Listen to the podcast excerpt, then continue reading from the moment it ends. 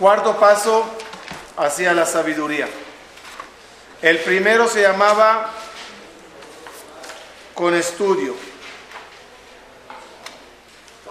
Con estudio. Estudiar, hablamos de eso mucho. El segundo era con escuchar. El tercero era con pronunciar.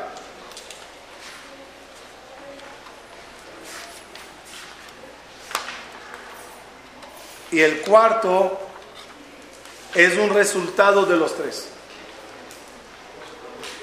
Se llama Bebinat Alev. Binat. Bebinat Alev, con la biná del corazón. En lo literal, con el, con el entendimiento del corazón. La primera pregunta es, ¿quién entiende? ¿El cerebro o el corazón? Entonces había que llamarlo Bebinata Seje, Bebinata Moach, Bebinata Rosh. ¿Qué es Bebinat Halev? Con el entendimiento del corazón. Y la segunda pregunta es, ¿qué tiene que ver el corazón con mi desarrollo mental? Es decir, estamos hablando cómo desarrollar la mente, cómo hacer de nuestra mente mejor. ¿De ¿Qué tiene que ver el corazón aquí?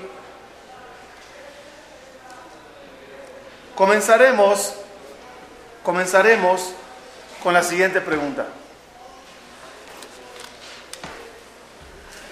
Todo lo que ves, ¿te acuerdas de eso? Todo lo que escuchas, ¿te acuerdas? ¿Todo? No. Segunda pregunta. ¿Todo lo que ves está archivado en el cerebro o no? Sí.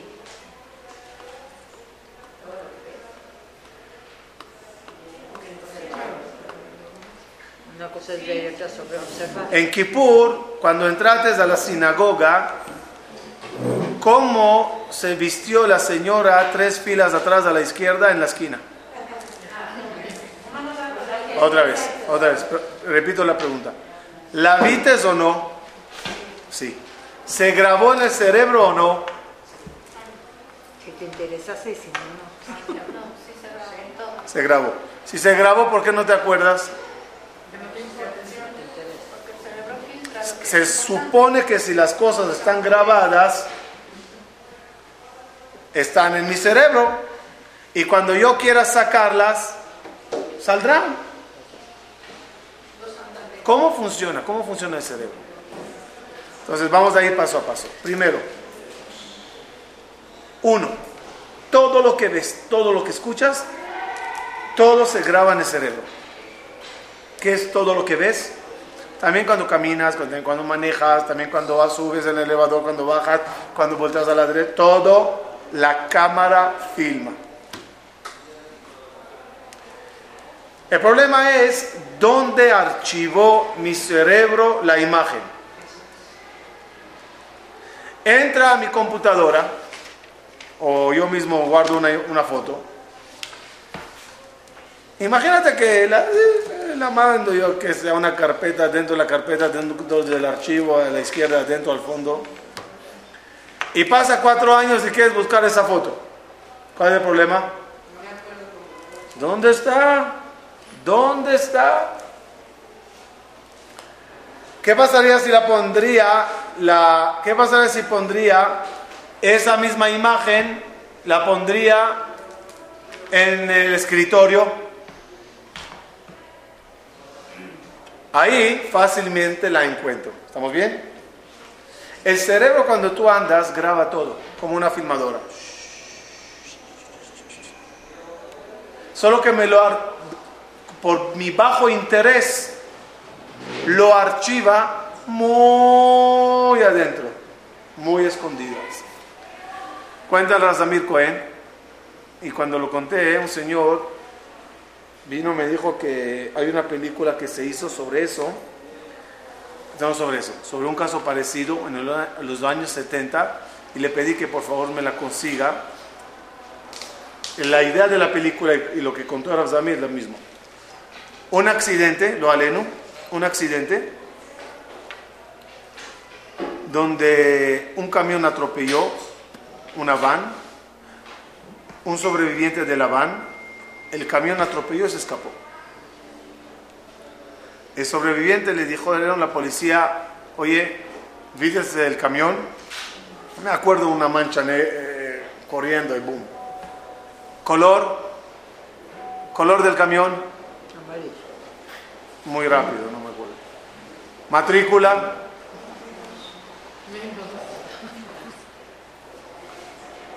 Dice el policía, ¿tú estás, loco qué te pasa? ¿Qué? Camión, un segundo, un segundo. ¿Alguien tiene pluma? A ver si anoto la matrícula. Respuesta. Después, después, solución. Pero no. Solución. Hipnotizaron al muchacho, al señor. Le hicieron regresión. Le llevaron hasta el momento del accidente. Y a la hora que él voltea para ver el camión, le congelaron la foto. Todo a través de regresión y dominación de su propio cerebro.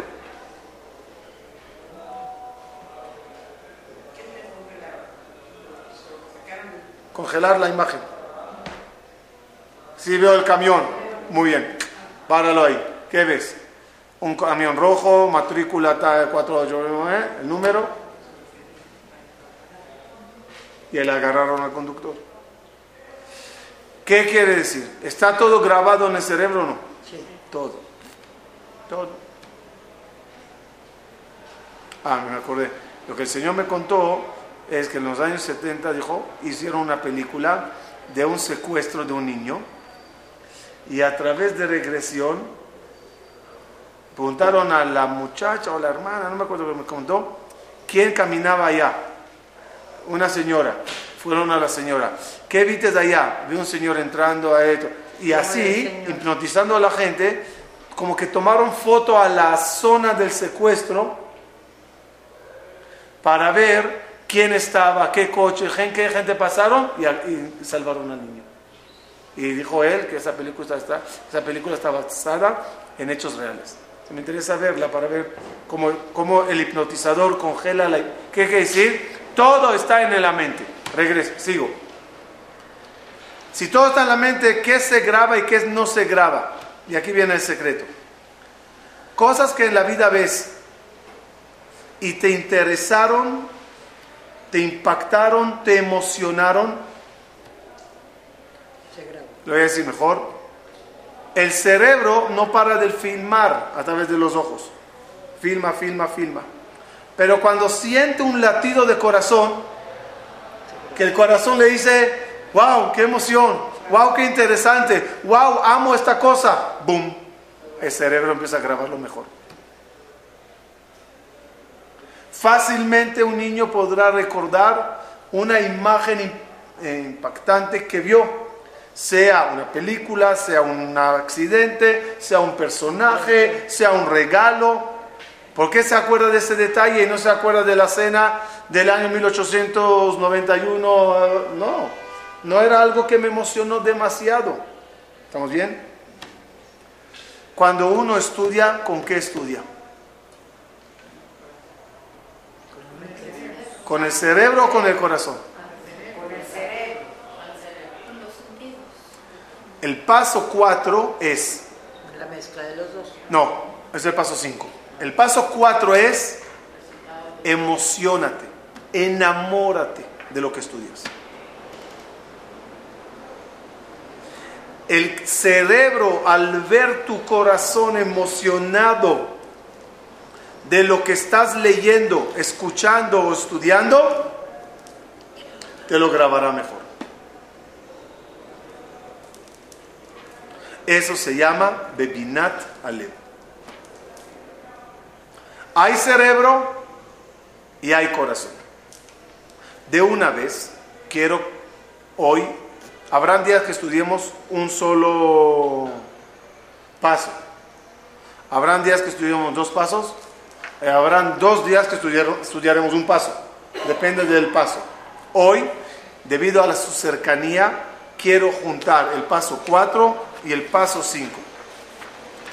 No, perdón. El paso, no, paso 4, perdón. Mañana se juntan los dos, 5 y 6. El paso 4 es corazón. Vamos a profundizar. ¿Hasta aquí estamos bien? Hasta aquí, introducción. ¿Estamos bien? Estudia con corazón, se te grabará mejor en el cerebro. Ahora vamos a profundizar, es decir, olvídense un minuto. Vamos a profundizar y después regresaremos a la palabra binatales, se entenderá mejor. Quiero que hagamos una similitud entre dos conceptos.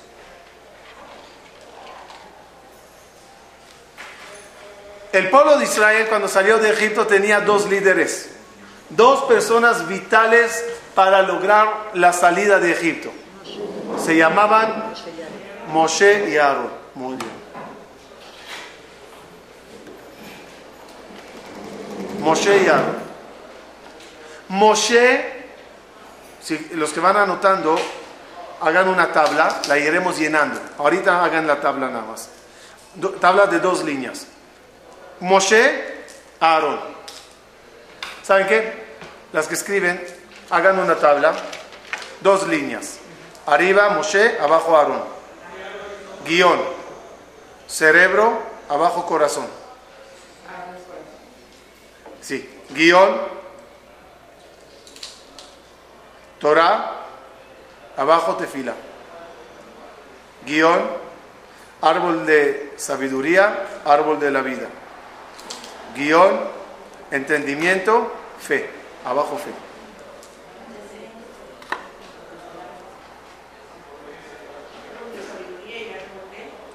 Vida. El último es entendimiento, fe. Aarón. Árbol de la vida, Aarón.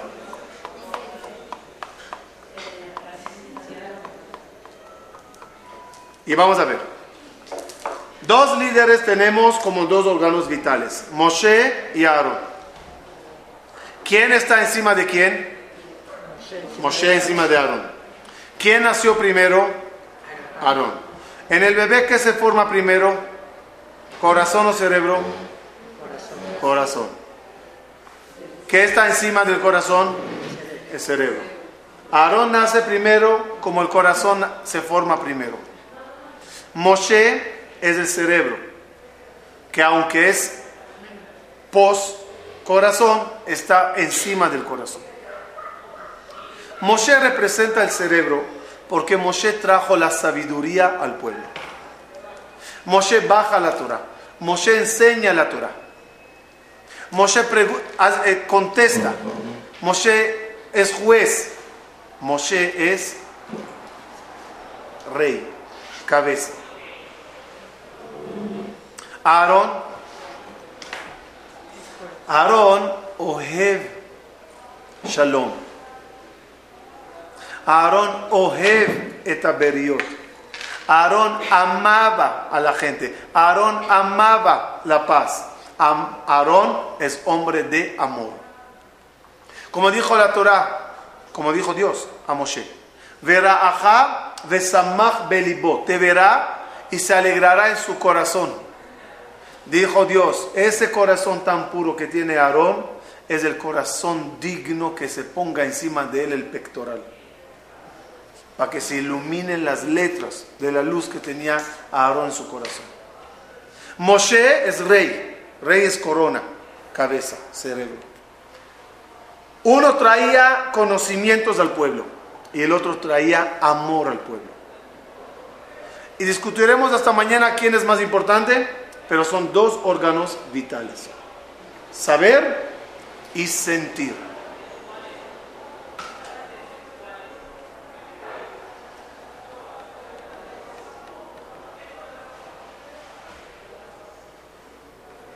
Con Moshe se relaciona la Torah.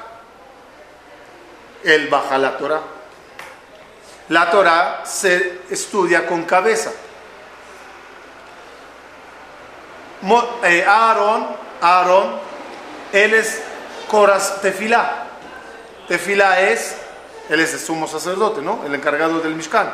Tefilá que es Avodah Shebalev, servir a Dios con el corazón, con la emoción. Son dos tipos de personas, son dos tipos de líderes.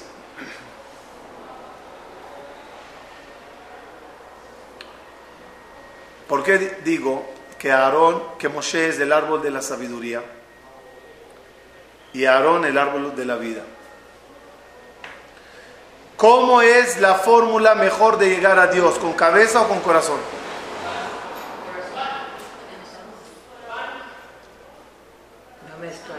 ¿A qué? Imagínense que hay dos opciones, o cerebro o corazón. ¿Cuál mejor para llegar a Dios? Corazón. Entonces, regla. Corazón, el cerebro se llama el árbol de la sabiduría. Etzadat. Etzadat. Daniel, ven si quieres, ven, ven al lado mío. Está bien. Etzadat. Etzadat. Etzadat. Dat. Pero, ¿cómo se llama el árbol completo? El apellido. Ese es el nombre, el apellido del árbol. Etzadat. Tov Vara bien y mal. El camino a Dios por, por, la vía de la sabiduría, de las pruebas, de la lógica, siempre toparás bien y mal, bien y mal, bien y mal.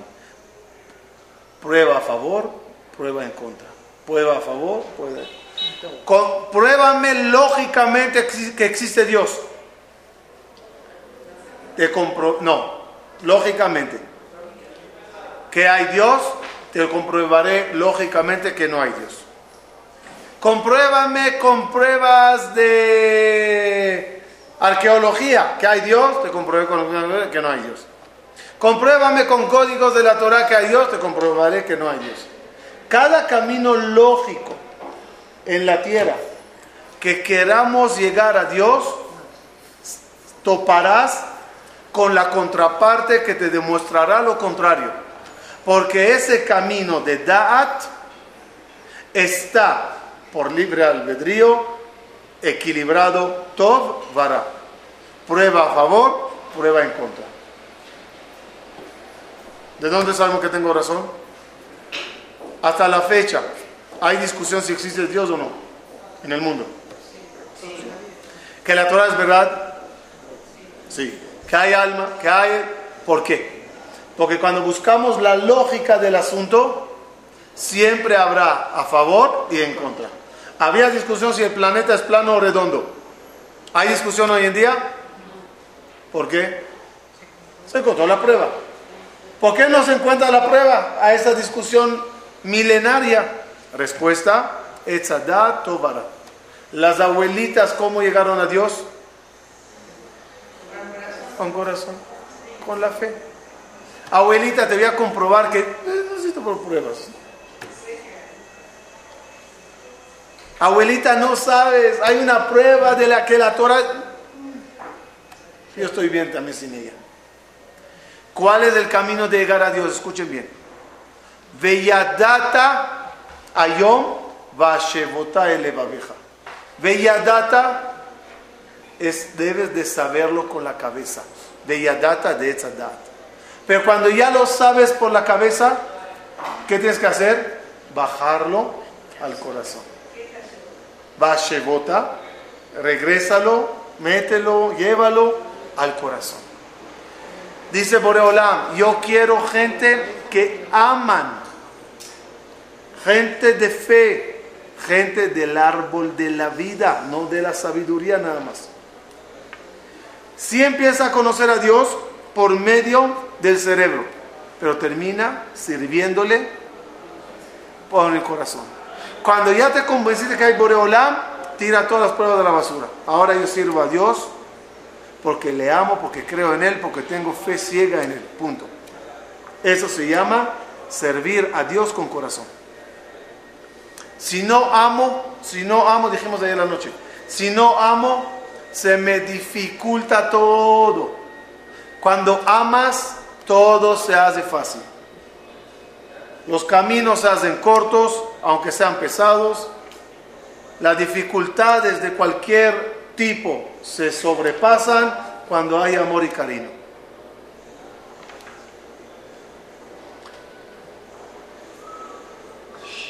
Hay un paso muy fuerte, que Dios se queja ante el profeta. Befib usfatab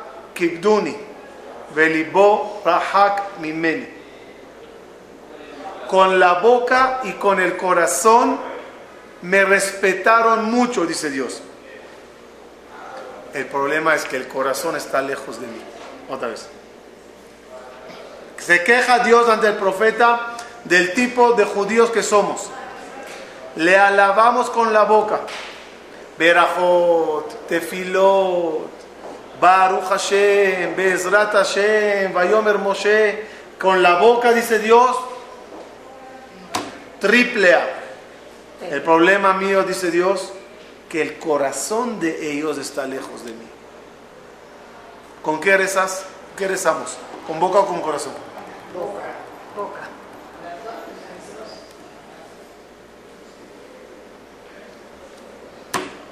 Qué bueno si lograríamos rezar de corazón. Lo diré políticamente, ¿no? Qué bueno si rezaríamos de corazón.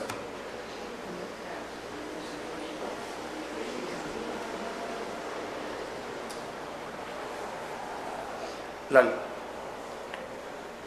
Detrás de la biblioteca. Ahí, ahí, ahí, ahí. ¿Entendimos? Si una persona lograría rezar de corazón, ¿qué diría Dios? Ya no me importa que tartamudeas. Ya no me importa que las palabras de la tefilá salieron un poco chuecas.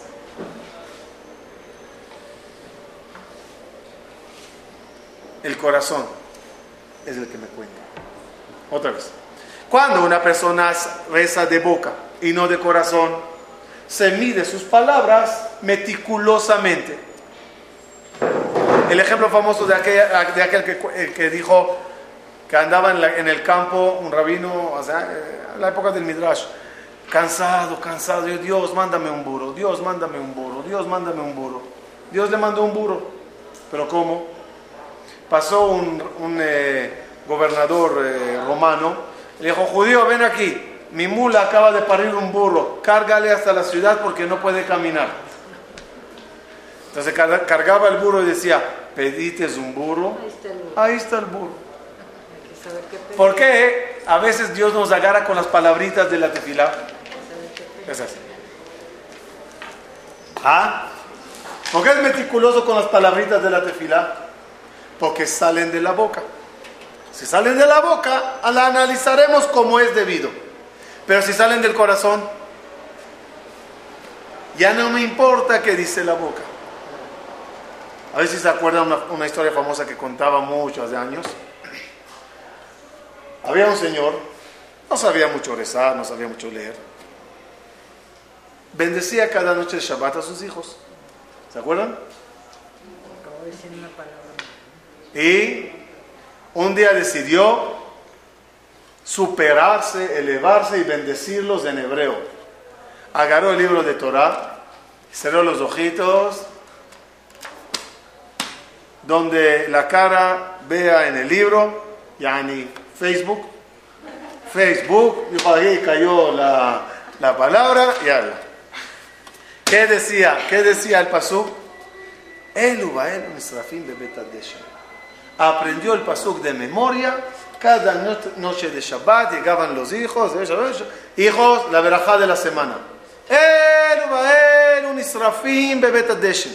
Traducción literal. Estos y estos serán quemados en el altar. Agarró un versículo que hablaba de los sacrificios. Y así cada noche de Shabbat. Elu bael misrafim. Un Shabbat se hospedó un rabino en la casa de ellos. Terminó Kiddush. Tilat Yadayim. Dice el Señor, un minuto Rab, la verajá de la semana. Sí, sí, sí, sí, jabón, jabón. El Señor va a la bait. ¡Eh, Bae! El rabino escuchó el pasuk, se agarró la cabeza. ¿Estás loco? ¿Qué haces? Le dice, ¿qué, rabino? Lo saqué de la Torah. Dice, sí, sí, de la Torah, pero habla de los sacrificios, no de las personas. Escuché, cuentan que ese rabino la noche soñó que de Shamaim le regañaron, que estropeó una de las verajot más potentes que jamás un papá dio a sus hijos. Y cada vez que decía Elu Baelu Nisrafim, quemaban en el Shamaim malos decretos de esos niños. Ahora díganme por qué. La, la boca estaba mal. La respuesta, esas tefilos no salían de la boca, salían del corazón. Y como salen del corazón, se miden como salen y no como se pronuncian. Eso es algo muy importante que tenemos que saber todos, especialmente los de la diáspora que no saben bien hebreo y cuando leen la tefilá pueden en algún momento equivocarse. Pasa, ¿no? Por ejemplo, en el Kadish se dice, Veitalal, Shemed, Berijo. Todos contestamos, Amén. ¿Qué es Veitale? Que se eleve el nombre de Dios. Hay gente que no lo pronuncian bien. En vez de Veitale, Veitale. Veitale, Veitale. La variación no es tan grande. ¿Y qué es Veitale? Que se ahorque Dios. y todos contestamos, Amén. Amén. ¿Qué se hace con eso? Dios no tomó en cuenta eso. Dios no toma cuenta en eso, sí, mientras la tefila sale del corazón. Si sale de la boca, pues salió de la boca. Es como suena es. Si sale del corazón, va. La in- conocen en español. La intención fue buena. ¿Qué es intención? ¿De dónde salen las intenciones? Del corazón. El corazón. Pero si no sale el corazón, ¿cómo voy a decir la intención fue buena?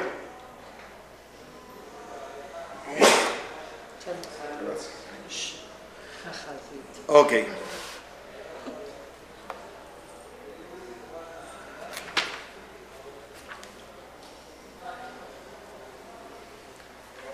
Dice el pasuk. Kikaov eleja adavar meod befija o bilbavja la azoto. Esta Torah no está en el cielo, no está detrás del mar, la tienes cerca, delante tuya. Estúdiala. Como befija o bilbavja la azoto. En tu boca, en tu corazón, para cumplirla. Fíjense el orden.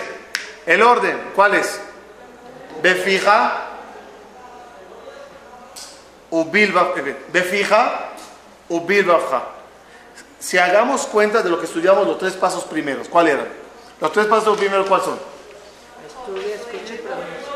Era, era estudiar, escuchar, pronunciar. Todo eso con qué lo hago? Con la cabeza. Leo, escucho, pronuncio, enseño. Uso la cabeza. Muy bien. Ese es el primer paso. Ese paso se llama befija. ¿Qué, pros- qué viene después que te llenaste de información mental y ya lo subiste al cerebro? Aquí deb- debes de hacer matan Torah. Matan Torah es cuando la Torah baja del cielo a la tierra. Tu propia interna matan Torah es bajarlo del cerebro al corazón. Ese es tu matan Torah. Es bajar la Torah del Shamaim, cerebro, al corazón y sentirlo. Otra vez. No te puedo pedir, dice Dios, que te enamores antes de conocer. ¿Están de acuerdo conmigo?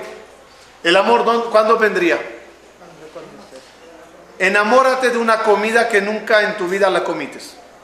No saben qué difícil es enamorarse de los chilaquiles. A ustedes es normal. Pero uno que llega del planeta.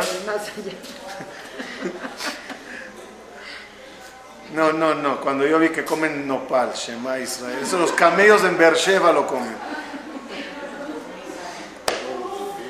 ¿Ah? ¿Muy qué? Sí, sí, para los camellos, claro. Ok, pero lo que quiero decir que te acostumbras. Al principio es un cactus. ¿Quién come cactus? Entonces, entonces, entonces, ¿qué quiere decir? ¿Quieres enamorarte de algo, que te guste algo? Debes de conocerlo. Lo pruebas, lo intentas y terminas enamorándote. ¿Estamos bien? Dice Dios, está bien, no puedo exigirte que te enamores de mí. De et Hashem lo queja. Que te enamores de la Torah sin que sepas quién soy yo y quién es la Torah. Por lo tanto, ¿qué te invito primeramente? Ve yadata yo, yadata, ve fija, estudia, lee. Después, va shevota eleva veja, ubil Después lo bajas al corazón. Conoce y te enamorarás. Ignóralo, recházalo y nunca encontrarás el sabor. Díganle a alguien, Giloní, que se enamore de Shabbat. Imposible. Imposible. O sea, no, no, no, no, hice un, ¿cómo se dice? una encuesta. Pero la gente que me contaron de su primer Shabbat, siempre era difícil. Hasta que le agarras el saborcito. No hablo cuando vas a un Shabbatón, así. Cuando solito en la casa, que estás acostumbrado a todos y de repente, nada. ¿Cómo se hace esto? ¿Cómo la gente lo disfruta? Una vez, dos, los vas conociendo, vas entendiendo el porqué, te vas enamorando. Sí. Hay un dicho que dice, ojos que no ven, corazón que no siente. Sí, debe de ser la misma idea. Sí, eso, eso, estoy de acuerdo. Hay que ver a Dios en el sentido de conocerle, hay que ver la Torah en el sentido de leerla, y ya entonces el corazón empieza a sentir algo. ¡Wow! Me está gustando. Ta'amu Ur'u Kitov Hashem. Prueben y verán qué rico es Dios. Tamu, de litón, de comer. Y entonces, si no lo pruebas, Tamuru. Yo me acuerdo en la yeshiva, éramos niños, tenía yo 15 años, y tenía un amigo, ese amigo nunca me voy a olvidar de él, Simanto.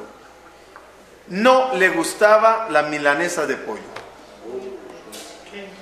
Por lo tanto, yo cada año procuraba sentarme al lado de él, en el comedor.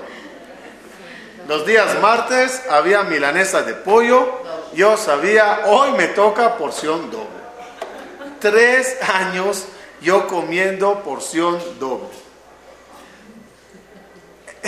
En el tercer año se me ocurrió preguntarle, ¿por qué no comes milanesa de pollo?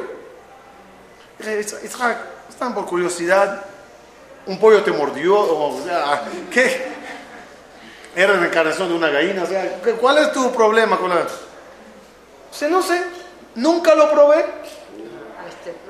Estás loco. Estás loco.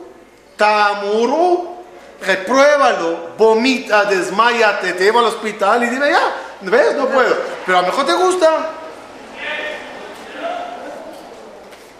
Le convencí. Y desde entonces me arrepiento. No, no, no. No nada más que empezó a comer milanesa, exigía que yo le regrese los tres años la milanesa que le quité. Le dije, ya a partir de ahora me decía tres años, a mí me toca doble. En la vida si no pruebas, no puedes opinar. No opines de religión si no probates religión. No opines de Shabbat si no probates bien Shabbat.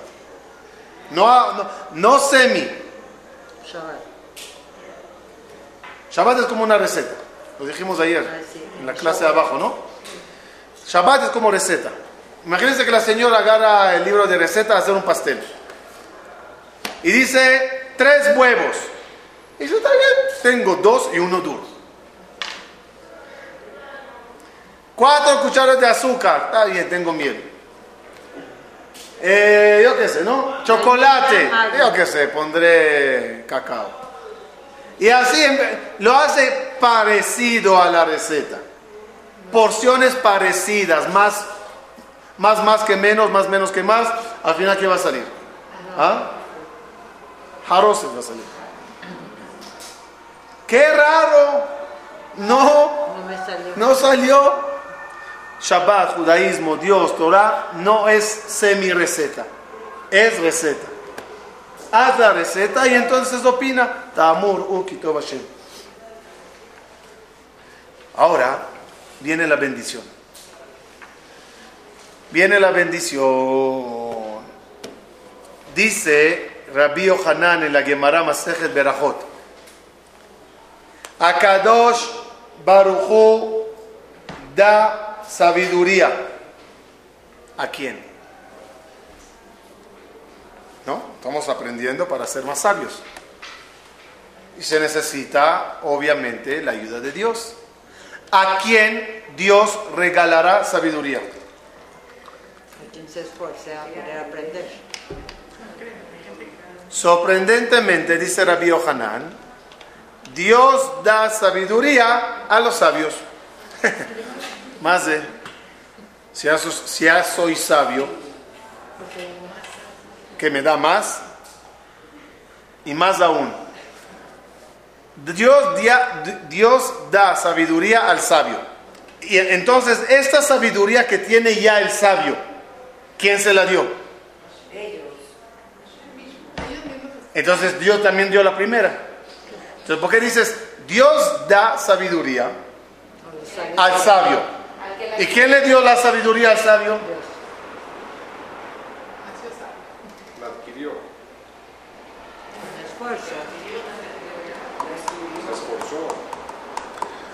Para entenderlo, veamos el versículo de apoyo que trae Rabbi Hanan a sus palabras. ¿Tú de dónde aprendiste de eso que Dios da sabiduría a los sabios? El versículo dice así, habla de la construcción del tabernáculo. Y el versículo dice así, Ublev kol jajam lev natati jochma. Repito el paso. Ublev kol y en el corazón de cada sabio de corazón, di sabiduría. Paso clarísimo, otra vez. Ublev, kol, jajam, lev, natati, jochma. En el corazón de cada sabio de corazón le di sabiduría. Vamos a, vamos a entender lo que no se entiende. Uno, ¿dónde deposita Dios la sabiduría? ¿Pero dónde? Ublev y en el corazón. Primeramente la sabiduría la pone en el corazón. No entiendo. Pónmelo aquí. Dos. ¿Y en el corazón de quién? De cada jajamlev, no sabio, sabio de corazón. A ese sabio de corazón le, le doy sabiduría. ¿Qué es sabio de corazón? El que ama. En base a lo que le hablamos hoy, se entiende bien. Bella data. Primero estudialo. Y si estudias, escuchen bien, qué concepto impresionante. Y si estudias, no te daré sabiduría, dice Dios. No, todavía no te mereces mi regalo de ampliación de tu IQ o de tu disco duro o de, tus gigas. No te las voy a ampliar todavía. ¿Cuándo empezaré yo a regalarte sabiduría? cuando esa sabiduría del, cerebro bajará al corazón. Y empieces a estudiar con emoción y amor, ahí yo te empezaré a dar regalos.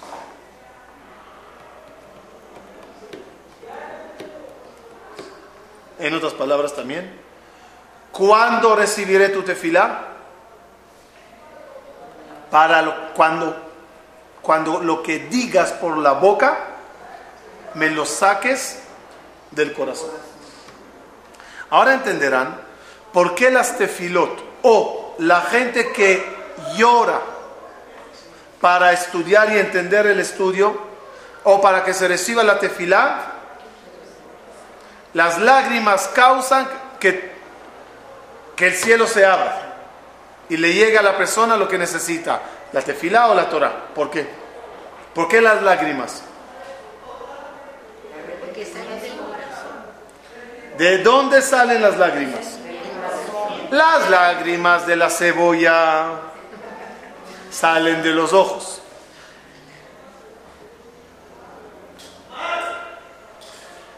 Las lágrimas de, de tefilá, las lágrimas de Torah salen del corazón. Lágrimas verdaderas están conectadas al corazón. Ese es el motivo que cuando veo en ti lágrimas, dice Dios, te respondo. No por las lágrimas. Si sería por lágrimas, Llora. patente. Idea maravillosa que se rece con cebolla. Y así. No es la lágrima que hace que la tefila se reciba. Es que las lágrimas demuestran que me hablates del corazón.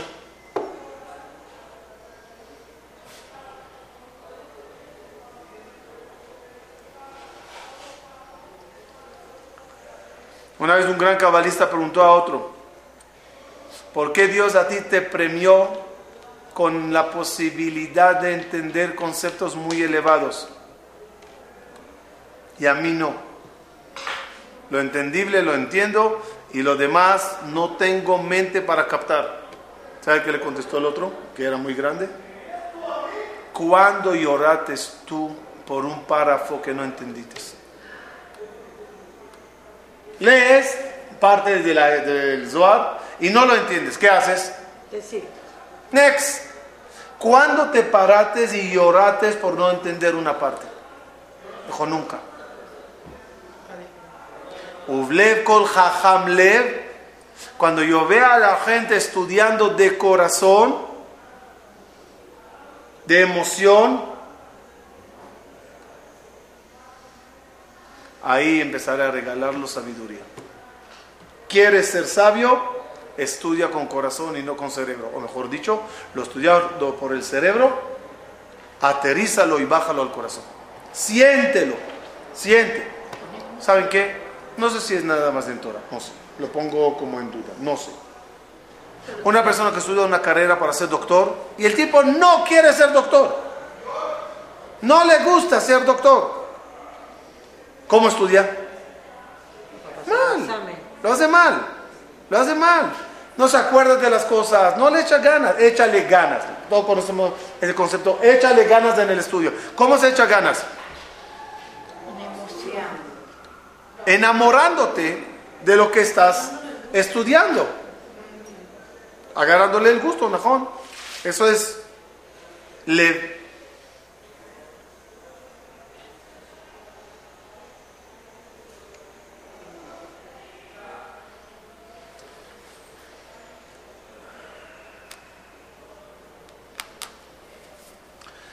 tal forma que con eso estamos aprendiendo algo interesante que se dice siempre en las clases, en las conferencias, incluso yo lo decía siempre, pero no entendimos bien cómo se hace. ¿Cuántas veces hablamos que Dios llena en base a tu recipiente? ¿No? ¿Cuánto Dios te dará en base a tu recipiente? El problema es que siempre pensamos que el recipiente, ¿dónde está? En la mente, en la cabeza. Abro mi mente para recibir Torah. Y si estoy muy abierto, muy dispuesto, aprenderé mucho. Hoy entendimos que no está en la mente. El clicky bull, el recipiente, no es el cerebro. El recipiente es el corazón. Cuanto más te enamores de Dios, te enamores de la Torah, ames la Torah, ahí Dios verá que tienes un recipiente muy grande y te lo llenará y te lo llenará y te lo llenará. con sabiduría. Con sabiduría, sí. Pero depende del amor y de la emoción. Vamos a cerrar lo que vimos hoy. Todo lo que aprendas, llévalo al corazón. Al final, hay judíos de cerebro y hay judíos de corazón. ¿Quién es más grande?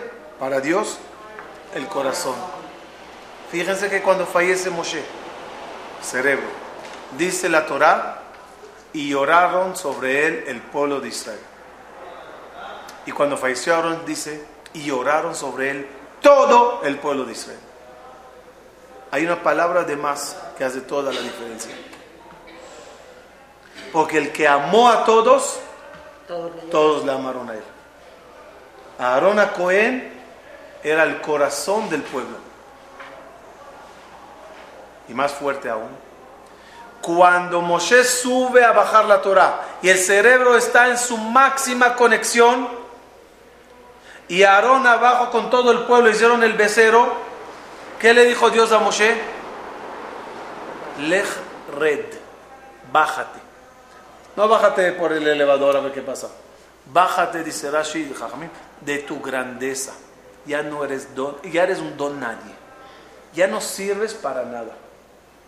Si tú no tienes al pueblo detrás, si hay una desconexión entre el corazón y cerebro, entre Moshe y Aarón, ya tu cerebro con todo lo que sabes no me sirve. ¿A qué se parece esa escena? Al versículo que dijo Dios al profeta.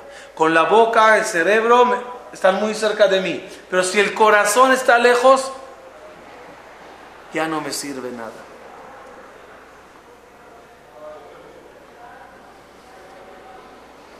Palabra, frase para cerrar. Dame, dice Dios, dame tu corazón y te daré cerebro. Dame tu corazón y te daré cerebro. Dame esa emoción y yo te llenaré de sabiduría. Y el ejemplo perfecto es el que reemplazó a Moshe Rabbeinu. Yoshua Binun. Yoshua Binun. Escuchen bien. Yoshua Binun. Yoshua Binun. Terminamos con eso. Yoshua Binun. Cuando Dios le dijo a Moshe, Yoshua te va a reemplazar, Moshe casi recibe un infarto. ¿Cómo? Yoshua. Yoshua no sabe nada. Había Moshe, 70 de Kenim, 600 rabinos encargados de mil, de mil personas cada uno, 6 mil encargados de 100. Yoshua pertenecía a los 12 mil encargados de los 50. Ese era el puesto de Yoshua. ¿Cuántos rabinos hay entre Yoshua y Moshe? 12 más 6, 18, más 600, 18.670 personas Antes que Yoshua. había en, en jerarquía entre Moshe y Yoshua. Y cuando Dios le dice, el número 18670 es el candidato para reemplazarte, Moshe se cayó para atrás. Dijo, Dios, perdón. Ya. El muchacho no tiene cabeza. O sea, muy, muy buena gente, pero... ¿Qué le contestó Dios? Mi corazón. ¿Cabeza?